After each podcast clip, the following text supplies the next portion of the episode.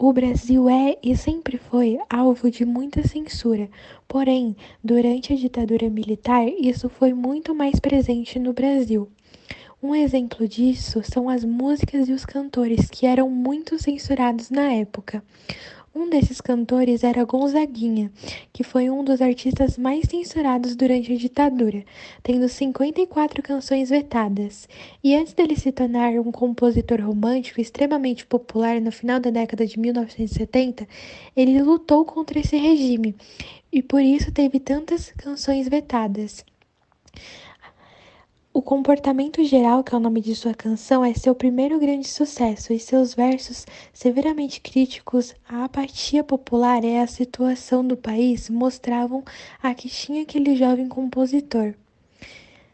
Agora, falando um pouco sobre o Chico Buarque, a censura contra ele era, era tanta, especialmente depois do lançamento de Apesar de Você, que bastava chegar uma letra assinada pelo compositor para que os censores imediatamente decretassem vetada.